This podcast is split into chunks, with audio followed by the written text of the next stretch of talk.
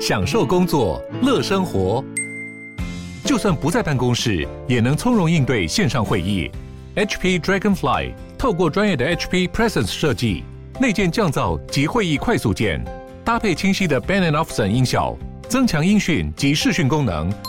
HP Dragonfly 顶级商务笔电，采用 Windows 11专业版，让您在会议中享有最佳的视觉和听觉品质。你要泡什么？要泡茶、泡咖啡，可不要泡沫经济；要泡泡糖、泡泡澡，可不要梦想成泡影；要泡菜、泡饭、泡妞、泡书本，就不要政治人物跟咱们穷泡蘑菇。不管泡什么，张大春和你一起泡新闻。台北 FM 九八点一 News 九八九八新闻台，今天进行的单元周成功的生命科学。周成功老师在我们的现场，他是。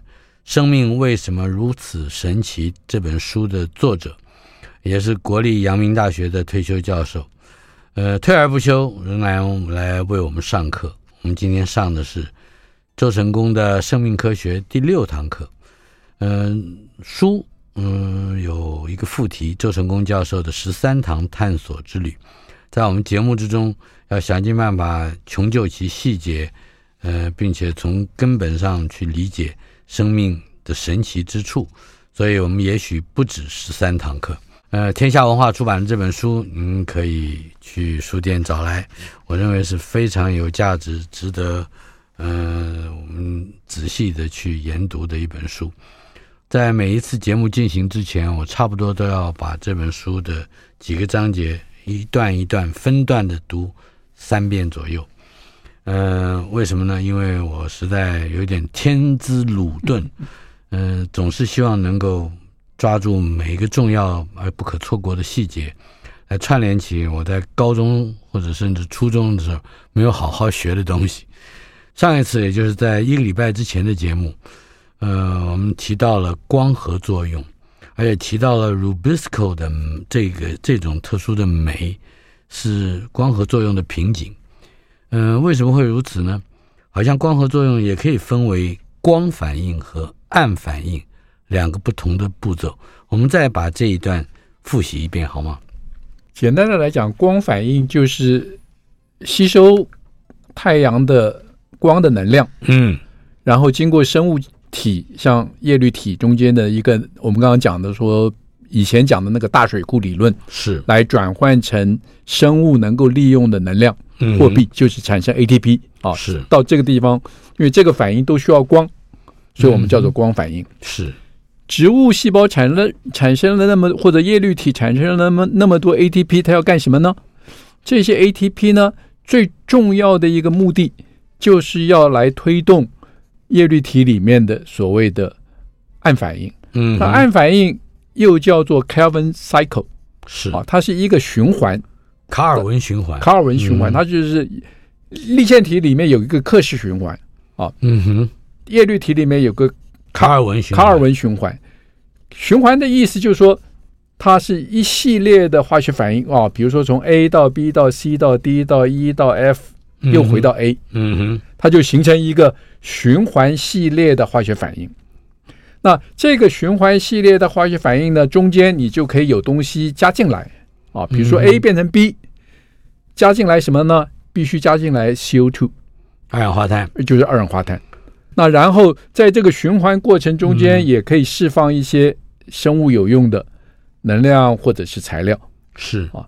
所以这个整个的 Kelvin cycle、Kelvin 循环呢，就被称作，因为它不需要光嘛，嗯，被称作暗反应。催化暗反应第一步，A 变成 B，要把二氧化碳抓进来。嗯哼，这个反应非常困难，是，所以需要特别的酵素。而这个酵素呢，因为这个反应太困难，所以这个酵素的效率就很差。嗯，就做不好。这就是 Rubisco 酶对在它的效率。您也提到这个 Rubisco 酶，恐怕是地球上最催化作用最差，然后但是呢，存量最大的。的一个蛋白质，嗯哼，嗯、呃，另外还有在书里面紧接着这一段也提到了一个名词，叫瓦氏效应，对，砖瓦的瓦，对，瓦氏效应，这个可以说明一下。瓦氏效应是这个在二零年代啊，十九二十世纪二零年代，对，二十世纪二零年代的时候，德国的生化学家 Warburg 啊，Warburg 他就发现癌细胞在有葡萄糖存在的时候，嗯，跟我们前面提到的这个酵母菌很类似，嗯，他不去做有氧呼吸啊，他就直接把葡萄糖分解，然后产生乳糖，乳糖就把它丢到细胞外面，所以所有癌细胞周围的环境的酸，嗯，的浓度就会变变，就变成是一个酸的环境。啊。那他就觉得很困扰，就说癌细胞为什么利用葡萄糖的时候不去采取有效率的有氧呼吸？嗯哼，放弃有氧呼吸，而就直接变成糖解反应。是跟酵母菌一模一样啊，所以他当时他当时的一个理论就是说啊，他说癌细胞啊，这个一定是它的这个立腺体有一些缺陷啊，他用立腺体有缺陷使得癌细胞没有办法进行有氧呼吸，这个作为一个解释是。那到今天我们发现呢，这个解释其实是不对的。嗯，癌细胞的立腺体其实没有没有缺陷，嗯，没有缺陷。它为什么不把葡萄糖来进行有氧呼吸，产生大量的能量？嗯哼，这个时候就牵涉到一个非常有趣的问题。嗯，就是葡萄糖对细胞的功用啊，其实有两个，是糖解反应，比如说产生把葡萄糖分解，嗯哼，让能量释放出来，这个是从能量供应的这个这个角度来看啊。是，但是在糖解反应最上端一开始。嗯，我们把把糖解反应看成一个水管的话啊，嗯哼，这个水管的上端啊，大概是四分之一处，嗯，有一个插管分管。分管啊，那大部分的葡萄糖经过这个水管流到最下面进行有氧呼吸产生能量，嗯，但是有少部分的葡萄糖呢会经过这个分管。啊哈，产生什么呢？产生核糖，嗯，啊，就制造 DNA 的材料。是。产生一些特别制造脂肪酸的，嗯，能量来源，嗯、啊，所以这个部分这个分管重不重要？嗯，非常重要。特别是什么？特别是对那些快速分裂的细胞，嗯，因为它要 DNA 要合成嘛，所以要携带它的遗传物质。对，就是 DNA 要合成，要合成很多细胞膜，嗯哼，细胞膜需要这个脂肪酸，所以脂肪酸。制造脂肪酸跟制制造 DNA 的很多材料要从这个分管，嗯，的途径获得，是。啊，所以这个时候正常的细胞就有一个非常巧妙的一个策略啊，就是说让这个葡萄糖在管子中间流通的这个下端啊，下端有个开关。那在胚胎时期，细胞需要大量的这个分裂嘛，嗯，这个开关就 switch 到。一个酵素叫 PKM two 啊，嗯哼，PKM two，PKM two 的活性呢比较低，所以表示这个开关怎么样？这个开关就比较狭窄嘛。嗯，狭窄的目的是什么？就是要让上端流下来的葡萄糖有比较更多的部分流到分管，流到分管啊，流到分管去是啊。等到我们胚胎发育成长，我们成人啊，胚胎。那个地方的需求就变少了嘛，嗯哼，所以这个 switch 呢，这个开关呢就变成 PKM one，是，那 PKM one 的活性就比较高，嗯哼，所以这个管流的速度呢就比较大，嗯哼，流到分管的这个就比较少，就比较少啊，这个是正常细胞，我们正常人的发育过程中间是用这个策略，嗯哼，那么癌细胞呢？癌细胞怎么样呢？癌细胞是正常细胞变癌化转变过来的，是，所以。有一些致癌基因啊，有一些致癌基因呢，它就想办法怎么样，把这个开关啊，嗯，从 PKM one 把它转成 PKM two，嗯，让它这个管径呢，原来比如说十公分，把它缩小成嗯五公分，是，那管径一缩小，同样的流量，嗯，就会有更多的葡萄糖会经过这个支管，嗯哼，啊。那为什么要流进支管？那很简单，因为癌细胞不断的分裂，它需要这些材料。嗯哼，脂肪酸、制造 DNA 的材料，嗯，它的需求更迫切，是，所以他用这个策略呢，让整个的糖解反应，嗯，走到支管，也就是有利于癌细胞对，有利于癌细胞的分裂，嗯哼，但这个其实是没有办法完全解释为什么癌细胞不走有氧呼吸，嗯，好，难道说它不需要能量了吗？那其实不然，嗯哼。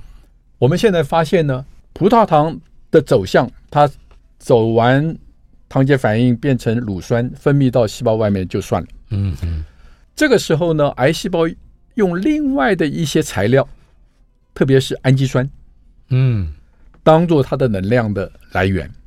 是，所以癌细胞这个时候就必须它有一些这个要输送氨基酸的那些通道的数量就要增加。嗯哼。就是特别把一个叫 glutamine 这一种氨基酸啊，嗯，他特别喜欢用这种氨基酸，用 glutamine 送到细胞里来，是，然后 glutamine 呢就会进入克氏循环，嗯，把 glutamine 分解，产生电子，产生克氏循环的原料，然后一样的，后面的有氧呼吸的这个途径是完全一样的，嗯，只是它用的材料不一样。癌细胞，比如说它用氨基酸，嗯哼，而不是用葡萄糖，是。那葡萄糖也许很大一部分它要去供应这个这个分裂。分裂所需要的材料啊，所以这是一个这个癌细胞的一个等于是特别的策略，嗯啊。那前面那个部分其实也是一样，就是跟酵母菌一样，那个葡萄糖是血液循环提供的嘛，就是。也不是他自己要做的，对不对？所以，也就是说，在癌细胞的门口摆小摊子，对对对对对，提供给他氨基酸了，氨基酸跟葡萄糖。那么，这就是我们讲的 PKM2。可是 PKM2 带来有还有争议吗？对，这个这个地方的问题，就我想一直到今天我们还没有办法解决啊。嗯哼。那其中有一个最有趣的一个实验的这个结果，就是我们如果让这个老鼠啊，嗯，从受精卵开始啊，它就只会做 PKM2，只会做这个活性比较低的，嗯，这个酵素。是。不会做 PKM one，嗯，所以这个老鼠到了成年的时候呢，它仍然是只会表现 PKM two，是。那我们就要问，那发育会有问题吗？我们这发育一点问题都没有。啊哈，好，发育一点问题都没有。我们现在就要问这样的老鼠，嗯哼，它是。比较容易得癌症呢，还是比较不容易得癌症？正好还是相反，对不对？嗯。那照我们刚刚的讲法啊，癌细胞都是用 PKM2，是让这个糖结反应的这个管径缩小，然后让很多葡萄糖走这个分支，是来符合癌细胞的需求，细胞分裂的需求。是。那如果一个老鼠终其一生都只会表现 PKM2，那不是应该？它比较容易得癌症吗？嗯哼，那结果呢？发现结果刚好相反，他反而是比较不容易得癌症。嗯啊，那这个理由呢？坦白讲，到今天我们还没有办法完全解释。我们有已经拿来在临床上对做，不是，就这个是老鼠的实验，是老鼠的实验，我们没有办法去很清楚的解释为什么。这个终其一生只会表现 PKM2 的老鼠，它比较不容易得癌症。嗯哼，那这个是我给学生的一个作业了啊。那你要去想啊，简单的来讲就是胡思乱想。那倒过来说，天生只会表现 PKM one 的老鼠呢，它反而比较容易得癌症。啊，是啊。好，那我们就从天生只会表现 PKM one 的这个老鼠说起啊。是我的解释。嗯啊，这个。纯属猜测，没有没有任何证据。嗯哼，但是呢，我我就我的意思就是说，你从生物的这个反应来看啊，它只会表现 PKM one，表示它这个糖解反应的这个管径很粗。嗯，在胚胎细胞的时候，就葡萄糖不容易跑到那个分管去。嗯哼，那难难道我是我的意思就是说，难道系生物就这样子坐以待毙吗？嗯，那我认为是不会。生物一定有一些反馈的机制啊，是。当他发现这个分管啊，一开始在胚胎发育的时候进来的流量太小，嗯，那他怎么办？他一定有一个机制呢，嗯，能够让这个分管想办法变大。嗯哼，啊，这个是什么机制？我们不晓得。是，但是我们从生物反应、生命对环境、生物对这个它需求的反应，我们可以推想，而且这是我认为是一个合理的推想。是，就它一定有一个回馈的反应，要让这个分支变大。嗯啊，那一旦这个在胚胎时间这个分支变大的这个回馈反应建立了之后，嗯啊，到了成年人的时候，它还在，是，它不会再再回去了。嗯，所以这个表示这个分支的这个管径呢变粗了以后，它就不会再变细了。嗯，过去我们是用这个。糖解反应最终的那个管径的大小来控制这个分流的量是。那现在如果是终其一生只会表现 PKM1 的老鼠，有一个特别的回馈的机制，因为在胚胎时候它，它它必须要想办法把分支的管径变大，那它就想办法把分支的管径变大了。但是分支管径一变大，就回不来了，它就回不去了。所以到成年人之后，哎，这个分支的管径还是很大。是，所以有利于癌细胞的产生。嗯，它就不需要从下面来控制，它这个管径已经分支的管径已经变大了嘛。嗯哼，所以就有很多葡萄糖就从这个管径流进去，就制造了很多制造脂肪酸、制造 DNA 的材料都已经在那里了。嗯哼，所以有利于癌化，癌化啊。所以这个是是是我的解释。是，呃，不过这个 PKM one、PKM two 大概。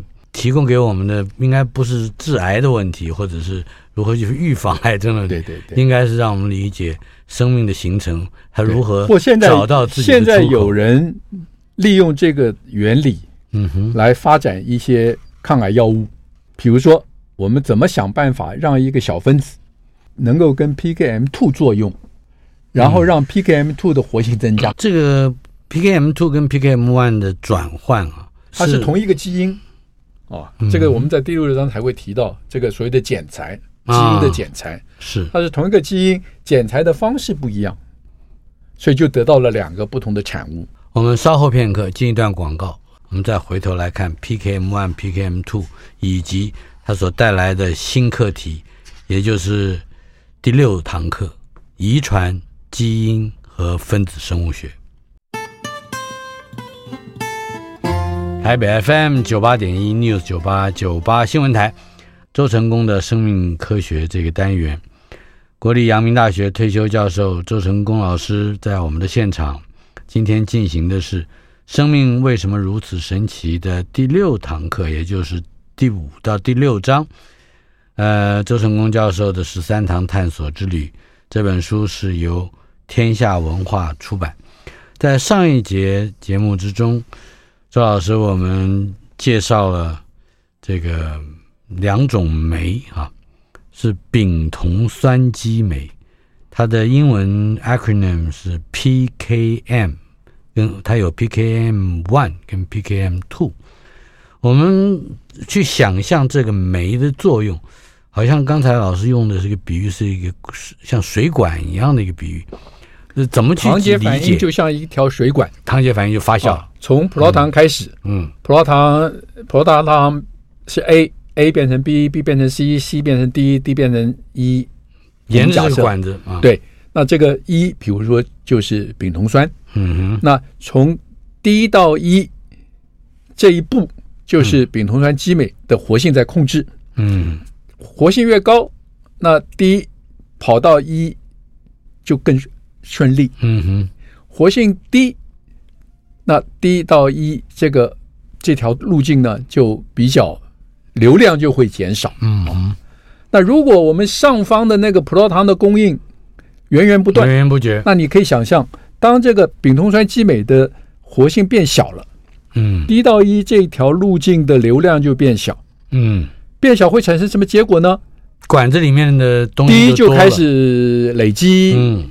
第一累积的更多，上面 C 就变成也在累积，就是一路就往上累积，是满了，那满到最后满到那个碰到那个分管的时候怎么样？啊，哎，就有更多的东西就会从那个分管流出去了嘛。是，所以这个时候分管的流量就会变大。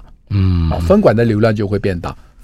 所以当它变成这样一个形态，我们就说这个是丙酮酸金酶的 PKM 一跟 PKM 二对的的分别了。正常情况下面，正常的细胞，成人的细胞，它应该是 PKM one，是让这个这条路径呢流得很顺畅。嗯嗯。但是呢，癌细胞它就要想办法把这个路径的流量把它变小。嗯嗯，变小了才有可能葡萄糖会有更多的经过这个累积，从那个分管出去，出去产生合成 DNA 跟合成细胞膜的那个材料。嗯、从这个算是想象或者是譬喻，我们就进入到了第六堂课，因为这里面牵涉到了有遗传、基因、呃分子生物学。嗯、呃，我们有三个。呃，方向或者面向，一个是变异，一个是遗传，一个是天择，这是演化的三个基本概念，是核心概念。嗯、变异、遗传、天择分别有嗯可以解释的地方。哦，变异很简单，我们今天你看你周围的人，我们都是人嘛，是，但每个人都不一样啊。嗯哼，是不是？这个就是变异。嗯，在任何一个物种、任何一个族群里面，每一个生物个体都不一样，都是独一无二的。是啊，这个就是变异。变异。那变异，你跟我不一样，你有你的特征，我有我的特征。那这个特征怎么样？这个特征会遗传的，给你的特征就会遗传给你的孩子，我的特征就会遗传给我的孩子。嗯啊，所以让这个群体的变异。可以持续下去，嗯哼啊，那环境好的时候没有问题，但是在特定的一些环境下面，具有不同特征的个体，嗯，它的适应的能力就比较高，它就会产生更多的后代。是，那适应能力不好的个体呢，它产生的后代的数目就会变少。也就是说，我们解释成环境选择那些有特这个就是天择，嗯，这个就是天择。那最到最后，经过很多代之后，这个适应不良的、不好的这些个体的，慢慢就在这个族群中间就会消失。嗯哼，这是达尔文一开始提出天择的这个概念来解释为什么你跟我会不同。嗯哼，还有就是为什么我跟我的子女会有相似。呃，另外还有就是，某些环境嗯会使得某些特定特征的个体生存的比较方便，啊，比较容易。对，嗯，但是在十九世纪中叶最流行的遗传理论叫做混合遗传，这跟喝那个威士威士忌一样啊，blended，对对对对对，其实那个意思是完全一样。blending 这个 blending 混合遗传的意思就是说，嗯，爸爸带的特性啊。你的特性，你的特征，嗯，你的特征呢是有一些东西是是是在你的那个生殖细胞里面，嗯哼。那妈妈在妈妈的生殖细胞里面，两个混在一起以后，受精卵这两个特征决定这个特征的东西就会像颜色一样哦，嗯，红颜色的、白颜色的花，红颜色的花产生的生殖细胞里面就有带有红颜色的。这个这个特征是白颜色的花有白颜色的特征，两个变成受精卵，红颜色跟白颜色就混合起来了，嗯啊，就变成粉红色，生出来的后代就变成是粉红色。这个是十九世纪对遗传的嗯。了解，跟他们提出来的这个理论叫 blending inheritance，就是红颜色跟白颜色混起来就变成粉红色嘛，是。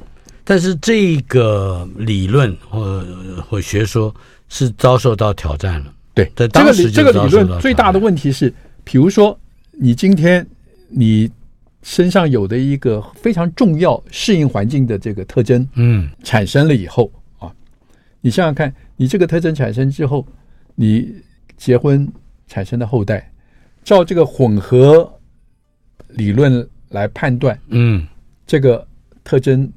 在你的后代就只剩下二分之一，嗯，是不是啊？是。那到了后代的后代，嗯，就变成四四分之一了，再变成后代八分之一，嗯哼，哎，对啊，也经过遗传的过程中间它就没了，稀释掉了，就被稀释掉了。嗯，那这个就没有办法解释这个特征为什么能够一代传一代。嗯哼，到了后代，让这个后代能够接受天择的挑战。嗯哼，啊，所以这就不通。是，但是达尔文没有办法回答这个问题。嗯哼，达尔文只只能够想说，可能还有一些其他的理论。但是那个时候，他就知道这是他达尔文提出演化论是的一个弱点。也就是说，如果这个按照这个混合遗传的逻辑来看的话，就不可能有一个人适应环境的那个、那个、那个、那个特征会那个能力哈，能够出现。是好，那么如何在从这个基础上，嗯，得以发展？所以这个一直要到一八六五年孟德尔豌豆实验，嗯，他就提出来一个理论，嗯，他就说决定生物特征的这一个这些在这个生殖细胞里面的这个因子。是，是不会分割的。嗯哼，哦，它不像那个红的、白的，对对对，粉红的，对，不像那个，对，它是不能分割的。你可以把它想象成是不能分割的这个粒子。嗯，哦，颗粒是。那这个颗粒传到后代，经过受精卵传到后代，嗯哼，后代的子孙，只要谁得到这个颗粒。它就有这个特征，它就是完整的，对，它就是完整的，就不能分割的，所以叫 particulate，对。的 inheritance。嗯哼，好，那么当孟德尔的遗传理论，也就是说来自他的豌豆实验嘛，呃，好像他运气不错哈，就是他研究的豌豆的特征，他刚好他刚好研究的是豌豌豆。啊，所以这都是单一特征，对，就是说这些单一特征，嗯。每一个特征是由单一的，我们今天讲的基因在决定。嗯、是。啊，但但是他用别的植物。就不行了。是，因为像那个 hawkweed 有一种植物，就是那种那种另外一种植物，它的花，嗯，菊花那个那个颜色的那个，从母代到后代的那个颜色的这个产生就，就就跟豌豆不一样了。是，那么从孟德尔的肩膀上。又如何看到比较更辽远的世界呢？好像一九零零年就有一些植物学家，有三个三位科学家，等于是同时重新发现啊孟德尔的遗传原理。嗯哼，那其中有一位就把这个孟德尔当时想象的这个决定生物特征的这一个颗粒的这一个东西，嗯，把它给一个名称，是就命名做基因。基因。所以基因这是一个，这是一个，这是一个概念，嗯，这是一个概念，解释遗传的原理是。而且接下来的好像进一步的发现跟突破，就是从肺炎链球菌来个做起了。那这个基因到底是什么？嗯哼，啊，事实上没有人晓得，因为这是一个想象中的解释遗传特征的概念。是。那一直到，其实等于是到了从一九二八年这个肺炎杆菌的这个研究呢，哎，才发现说，今天我我如果有一些细菌的特征，哎，可以透过死亡的细菌的这个萃取物啊，能够让这个活的原来没有这个特征的细菌呢，得到这个重要的特征。啊。为什么要找死的细菌？不是等于是做实验嘛？嗯，就是说我今天把一个会治病的细菌啊，把它这个加热，按道理讲说，嗯哼，细菌死掉了嘛，嗯哼，把它磨碎啊，磨碎把它的抽取物丢到一个不会治病的细菌，嗯哼，把它混在一起，是。打到老鼠身上，按道理讲说，这个打到老鼠身上，这个老鼠应该不会死啊。因为打进去的活的细菌是不会治病的嘛，嗯嗯，但是实验的结果发现啊，哎，老鼠死掉了，嗯啊，治病是指那个导致疾病的导致疾病的细菌。是，所以哎，发现老鼠死掉了，嗯嗯，那原来不会让老鼠死掉、不会治病的细菌，为什么会让老鼠死掉呢？很明显，它从这个死掉的这个会致病的细菌的萃取物中间，它一定得到了一些什么东西。也就是说，死的并没有真正的绝灭的死亡，它还有一些物质流出来，而且这个东西好像是可以遗传的。台北 FM 九八点一 News 九八九八新闻台，今天我们进行的单元周成功的生命科学，不要忘记。呃，天下文化出版的《生命为什么如此神奇》附题，周成功教授的十三堂探索之旅。我们今天上到第六堂，周成功老师在我们的现场。在上一节节目里面提到了1928年，英国的细菌学家发现了两种不同的肺炎链球菌，有一种是表面比较光滑，但是会导致肺炎的 S 细菌，我们叫 S 吧，Smooth Smooth。哦，那个 S 就是 smooth，那么表面粗糙而不会导致肺炎 rough rough 就是 R 细菌。对，把这个、呃、不会致死致病的 R 细菌跟已经加热杀死的 S 细菌，也就是光滑的表面的细菌放在一起培养，发现有一部分的 R 细菌仍然会 transform，就打到老鼠身上，老鼠会死。哎。表示它已经变了，它变成了可以治病的，它变成 S 了。嗯，好了，这是怎么解释呢？所以就表示加热杀死的那些 S 细菌会释放一些东西出来。是，那这些东西呢，被 R 被那些不会治病的细菌吞下去了，接受接受了。那这个时候 R 的细菌呢就被转型，我们叫转型，英文叫 transformation。嗯，被 transform 了。是，就不会致病的细菌被 transform 被转型成为会致病的、会致病的、会致老鼠于死地的那个细菌。嗯嗯、是。那么，细胞之中带有遗传物质的究竟是什么？呃，这个时候知道了吗？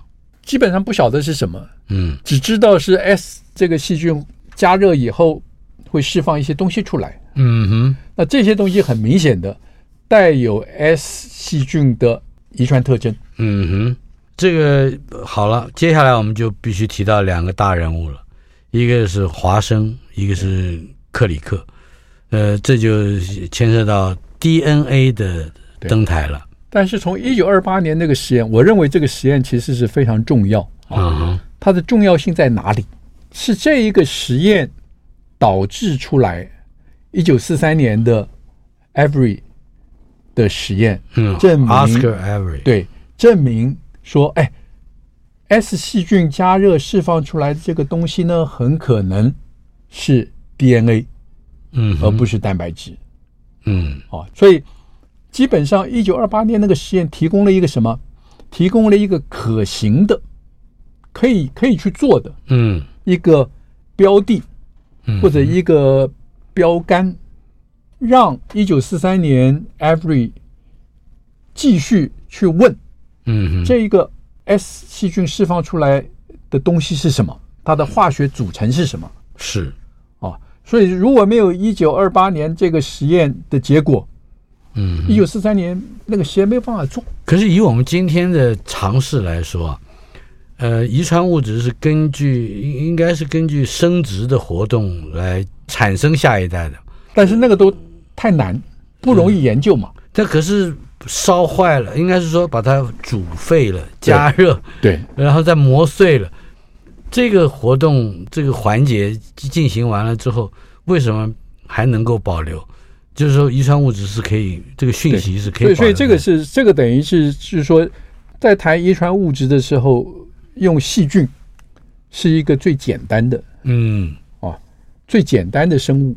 所以它不会有这个高等生物那些复杂的问题。嗯哼，用简单的生物得到一些简单的结果，是。而这个简单的结果透露出来一个重要的讯息。嗯哼，告诉我们说，加热的细菌死掉了之后，它会释放一些东西。嗯，而那些东西似乎仍然保存了它原来的遗传特征。嗯，而这个东西呢，跑到一个新的细胞里面去。它可以让这个新的细胞转变成原来的那个细胞哦，所以这个这个等于就是说，从一个很简单的实验结果，嗯，透露出来这个遗传资讯是怎么？而且十五年以后的 Avery 认为这个东西不是蛋白质，不是蛋白质，而是 DNA。让非其实不是所有，让非常少数的科学家把他们的注意力集中到 DNA。嗯嗯，也就是说 DNA 有可能携带遗传遗传物质。嗯，那要了解这件事情，第一件事情要了解 DNA 这个大分子它的结构到底是怎么回事。嗯哼，这就是一九五三年，这个就是从一九四三年一直开始引起少数科学家的兴趣。嗯。第一件事情要决定 DNA 的结构，嗯哼，所以最早做这个实验的科学家 Wilkins 跟这个那位女那位女士，嗯哼，啊，就是他们是真正先驱。啊哈，他们用 X 光绕射的方法，想要来决定 DNA 到底是它的三度空间结构是一个什么样子，嗯哼，那 Watson 跟 Crick 呢，两个年轻小伙子。等于是在旁边敲边鼓，嗯哼，他们对这个问题很有兴趣，但他们没有办法做实验，所以他就不断的去拜访，啊，听到一些路边的消息嘛，嗯、甚至后来还得到了一些实验结果，嗯，然后开始去推想，是 DNA 可能的结构是什么，也就是我们后来所知的双螺旋结构。一旦 DNA 双螺旋结构被提出来，嗯。我们就立刻可以看到双螺旋结构怎么显示它遗传资讯是储存在这个结构里面。嗯哼，对，这个我我也一直很纳闷的，就是这个双螺旋的结构，我们看到的好像看起来是两个搅在一起的梯子或者是沙漏啊，可是它周边有些什么东西呢？它不会是干干净净的，什么都没有吧？就是我们当我们决定这个 DNA 双螺旋结构的时候，它周边什么都没有。但是从双螺旋结构本身，这个结构本身，嗯哼，quick 就立刻提出了遗传资讯是怎么储存在这个双螺旋结构里面。嗯，这跟外面东西没有关系。是，它是把 DNA 重几乎是重画出来。嗯哼，然后用 X 光绕射，嗯，去看这个纯化物质，透过这个绕射的图像。嗯哼，来推想它的结构，啊，所以这是一个非常纯粹的物理化学的一个实验。这个双股的 DNA 它还能够分开，就是我们知道它是双股 DNA，然后知道它为什么，最重要的是它为什么会形成双股 DNA。嗯哼，这个原理就是每一股 DNA 上面的 A 跟另外一股 DNA 上面的 T 会产生氢键。结合在一起，所以 A T G C 的这个配对原则，决定了两股 DNA 可以透过这个 A T G C 配对的原则形成双螺旋结构。嗯嗯，啊，那这个结构一旦决定了之后，Quick 就立刻看出来了，这个遗传资讯是怎么储存在这个里面的。嗯嗯，那很简单的就是说，任何一股 DNA 它的这个碱基序列。就 ATGC 的这个序列本身可能就是储存遗传资讯的基础，是就 ATGC 的碱基序列本身就是遗传密码。嗯，那光是看这个遗传密码其实是不够的，它必须要解释 DNA 在复制的过程中间啊，因为我们从一个细胞变两个细胞嘛。这些遗传资讯都必须要等于是 copy 一份嘛？嗯哼，在 copy 的过程中间，为什么能够非常精准的，是不会出错的 copy？是那这个双螺旋结构立刻就显示出来这个 copy 的机制嘛？嗯哼，每一股 DNA 的碱基序列扮演的角色就是模板。嗯，那当 DNA 要复制的时候，这两股 DNA 就必须分开。是，然后每一股 DNA。ATGC 就是模板，嗯哼，那新合成的 DNA 呢，就依照这个模板，模板上是 A，哦，他就知道摆个 T 上去，嗯，下一个是 G，新合成的 DNA 上面就知道要摆一个 C，嗯哼，ATGC，ATGC 就是照着这个原则，嗯哼，制造出来新的一股 DNA 是。同样的形成双螺旋结构，嗯哼，那这个时候这一个双螺旋结构所储存的遗传资讯或者它的 DNA 序列跟原来的是完全完全一样。那它花费多少时间呢？就是做一个一个从一个模板到另外一个模板。呃，这个时候你问到的问题就是说 DNA 复制的速度。嗯哼啊，我们现在很简单的说，大概在大肠杆菌啊啊，我们现在大家知道是一秒钟大概要一千个，嗯，一千个碱基，就是说一秒钟大概要配对合成新的 DNA 一千个一千个碱基，嗯，所以这是很很快的一个速度。很快的。很快的人会更快吗？基本上大概不会更快啊，大概这个已经到了那个 DNA 合成的这个速度的一个上限啊。是。那当然，我们讲说，比如说我刚刚讲说细菌嘛，大肠杆菌，大肠杆菌的这个基因的这个碱基序列大概只有四百万。嗯哼。那它二十分钟就会复制一次。我们是这样子啊算出来的。是。那人人的基因的 DNA 序列有三十亿，三十亿啊。嗯，那你再想想看，如果是完全依照跟细菌一样的话，那要花多少时间？所以很久嘛，要很久很久，对不对？所以很简单的讲，细菌它一个 DNA 啊，它是从一个它有一个开端，它这个合成有一个起始点，它是从这个起始点开始往两边复制，是。啊。那很明显的，在人类的染色体里面，DNA 复制的时候有非常多个起始点、嗯、啊啊，就是多很多套机器，对，多头同时进行。如果我不曾走过这一遍，生命中还有多少苦和甜美？那风中的歌声。孤单哽咽的声音是谁？回忆中那个少年，为何依然不停地追？想要征服的世界，始终都没有改变。那地上无声蒸发我的泪，黑暗中期待光线。生命有一种绝对，等待我，请等待我，直到约定剩下。